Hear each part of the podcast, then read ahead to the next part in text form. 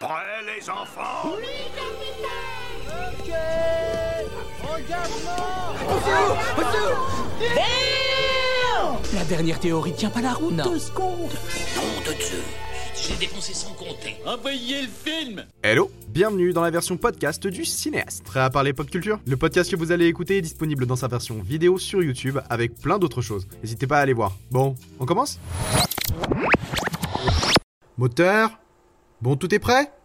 Parfait. 2007 en plus d'être marquée par un génie de la physique quantique, elle nous mène aussi dans un long voyage. Avec des films et des séries en tout genre, les scénaristes ont donné leur maximum pour nous en faire voir de toutes les couleurs. Cette année-là, on a eu le droit à un homme araignée qui prend la confiance, à une voisine à peu près normale et à une chasse au trésor. Préparez-vous, la séance va bientôt commencer. Earth was in a hot, dense state that nearly 14 billion years ago expansion started. Wait.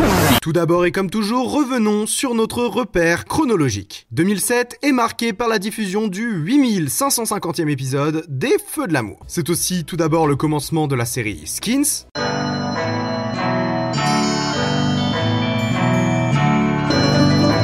On a vu le début d'un grand mystère dans Gossip Girl. And who am I? Sans oublier l'arrivée d'un homme d'affaires dans Mad Men.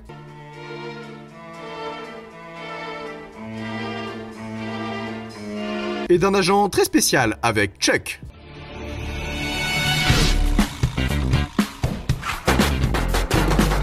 Et le plus important cette année-là, c'est l'incroyable QI d'un jeune docteur. Et je parle pas de Doctor Who, même si ça marche aussi. Dans Big Bang Theory. It's history unraveling the mystery that all started with a big bang.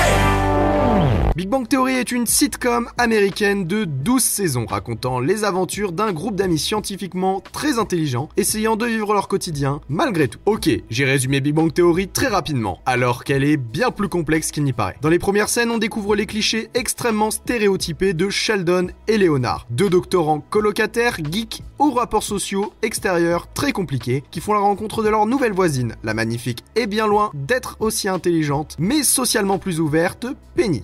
Caractères diamétralement opposés, une romance va peu à peu naître entre Penny et Leonard, tandis que c'est une très forte amitié qui va la rapprocher de Sheldon. Ainsi, au fil des saisons, et malgré les séparations, les disputes et les voyages scientifiques, on va suivre les personnages se pousser les uns les autres à évoluer vers une meilleure version d'eux-mêmes. Chacun essayant de tirer l'autre vers le haut, tous vont s'élever jusqu'à réaliser leurs rêves pour certains et en avoir de nouveaux pour d'autres. On voit alors nos deux geeks timides s'ouvrir au monde et aux personnes qui les entourent quand la jeune fille va apprendre à voir la réalité de notre monde d'une toute autre façon à travers le regard de ces génies. On découvrira bien sûr d'autres personnages qui vont venir ponctuer et faire grandir notre trio original. Le groupe de garçons sera complété par Howard et Rajish, eux aussi scientifiques et pur cliché du nerd, ainsi que par Bernadette et Amy qui viendront compléter la bande, venant montrer qu'il existe aussi des femmes très fortes et très intelligentes. Big Bang Theory a eu un gros impact sur le genre de la sitcom. Là où nous étions habitués aux personnes entre guillemets lambda dans Friends ou How I Met Your Mother, la série vient nous montrer des personnages totalement différents du quotidien, mais parvient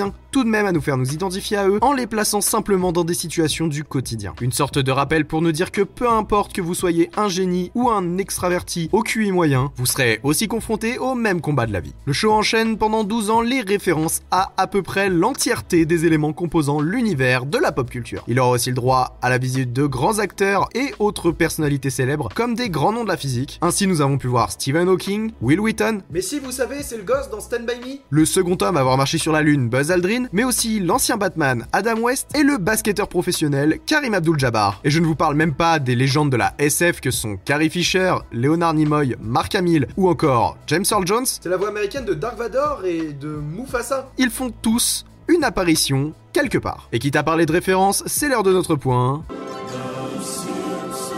On la rêve Et cette fois, c'est durant le générique d'ouverture d'un épisode de la famille la plus folle d'Amérique que l'on a pu voir un clin d'œil au générique de Big Bang Theory. L'occasion pour la série animée de fêter ses 28 saisons en montrant certains des plus grands moments de sa diffusion. Pour finir, Big Bang Theory est devenue l'une des sitcoms les plus classiques du genre et a d'ailleurs reçu de nombreuses distinctions. Aujourd'hui, le show est terminé, mais certains de ses personnages vivent toujours au travers de la série préquelle Young Sheldon, qui retrace l'histoire de notre C3PO humain durant sa jeunesse. Ce qui est de l'animation, 2007 est marqué par le commencement de Phineas et Ferb, Il y a presque trois mois de vacances d'été avant que l'école recommence. Alors notre mais aussi de Shaun le Mouton, Sean le mouton, Sean le mouton, Et dans le pays du soleil levant débutait la nouvelle aventure d'un grand ninja dans Naruto Shippuden.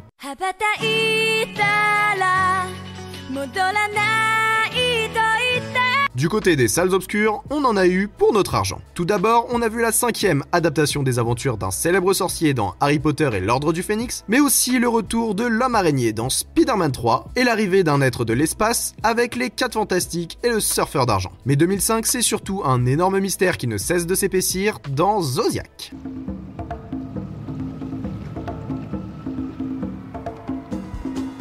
Zodiac est un thriller policier américain réalisé par David Fincher et inspiré de faits réels. Et si t'as vu Zodiac, t'es vraiment pas ravi de cette information On nous raconte l'enquête de police débutant dans les années 60 près de San Francisco à la poursuite de celui qu'on appelle le tueur du Zodiac. L'histoire du tueur du Zodiac est l'un des faits divers les plus célèbres du monde. Enfin peut-être hein, je sais pas, je suis pas le monde. L'homme dont nous ne connaissons que le portrait robot est soupçonné d'avoir sauvagement assassiné plein de gens. En revanche, je ne vais pas rentrer dans les détails parce que c'est vraiment beaucoup trop glauque comme histoire. Le détail intéressant de cette histoire, c'est qu'après avoir commis ses actes, le Zodiac a envoyé une énigme aux journaux locaux. Chose qui sera répétée durant plusieurs années, cette énigme est composée d'un cryptogramme à caractère horriblement complexe qui n'en finit pas de faire souffrir ceux qui tentent de le décoder. Depuis ce temps-là jusqu'à nos jours, plusieurs équipes essayent tant bien que mal de trouver la solution au message semblant cacher l'identité du tueur.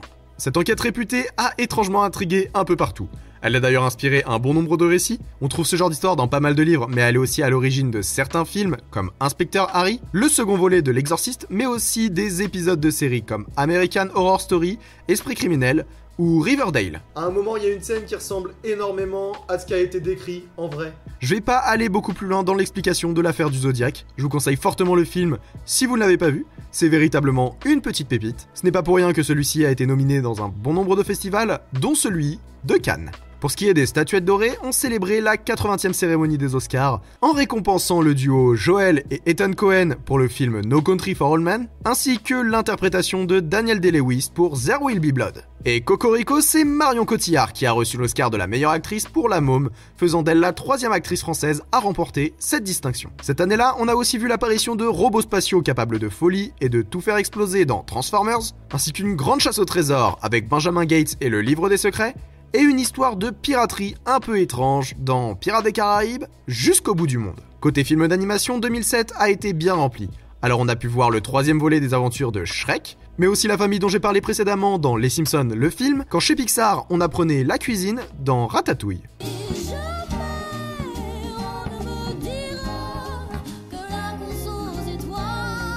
En francophonie, on a vu la quatrième suite de Taxi, ainsi que le second volet du Cœur des Hommes, et Jean Dujardin, incarné Octave Parango dans 99 francs. En outre, Tim Burton nous présentait Sweeney Todd, Wes Anderson nous faisait monter à bord du Darjeeling Limited et Edgar Wright faisait tout péter dans Hot Fuzz. Mais en 2005, on a surtout découvert le monde et ses habitants dans le merveilleux Into the Wild.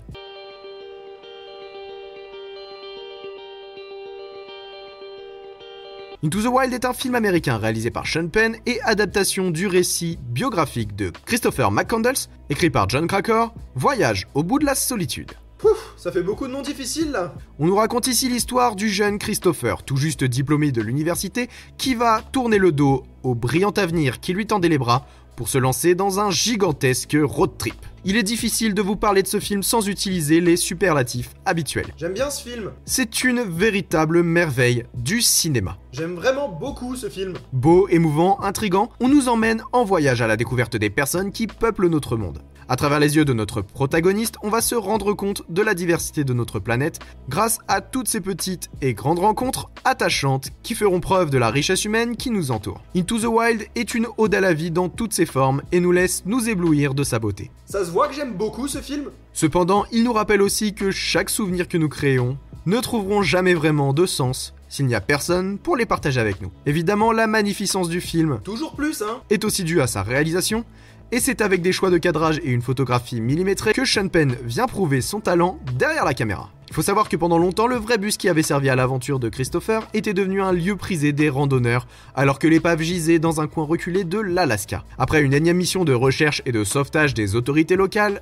ils ont décidé de faire retirer le bus à l'aide d'un hélicoptère. La scène assez surréaliste n'est pas sans rappeler l'introduction d'un certain jeu vidéo. Et vous, un bus qui vole en dehors d'un dessin animé ou d'un jeu vidéo, ça vous choque? Et cette semaine, je laisse le mot de la fin au grand génie un peu idiot.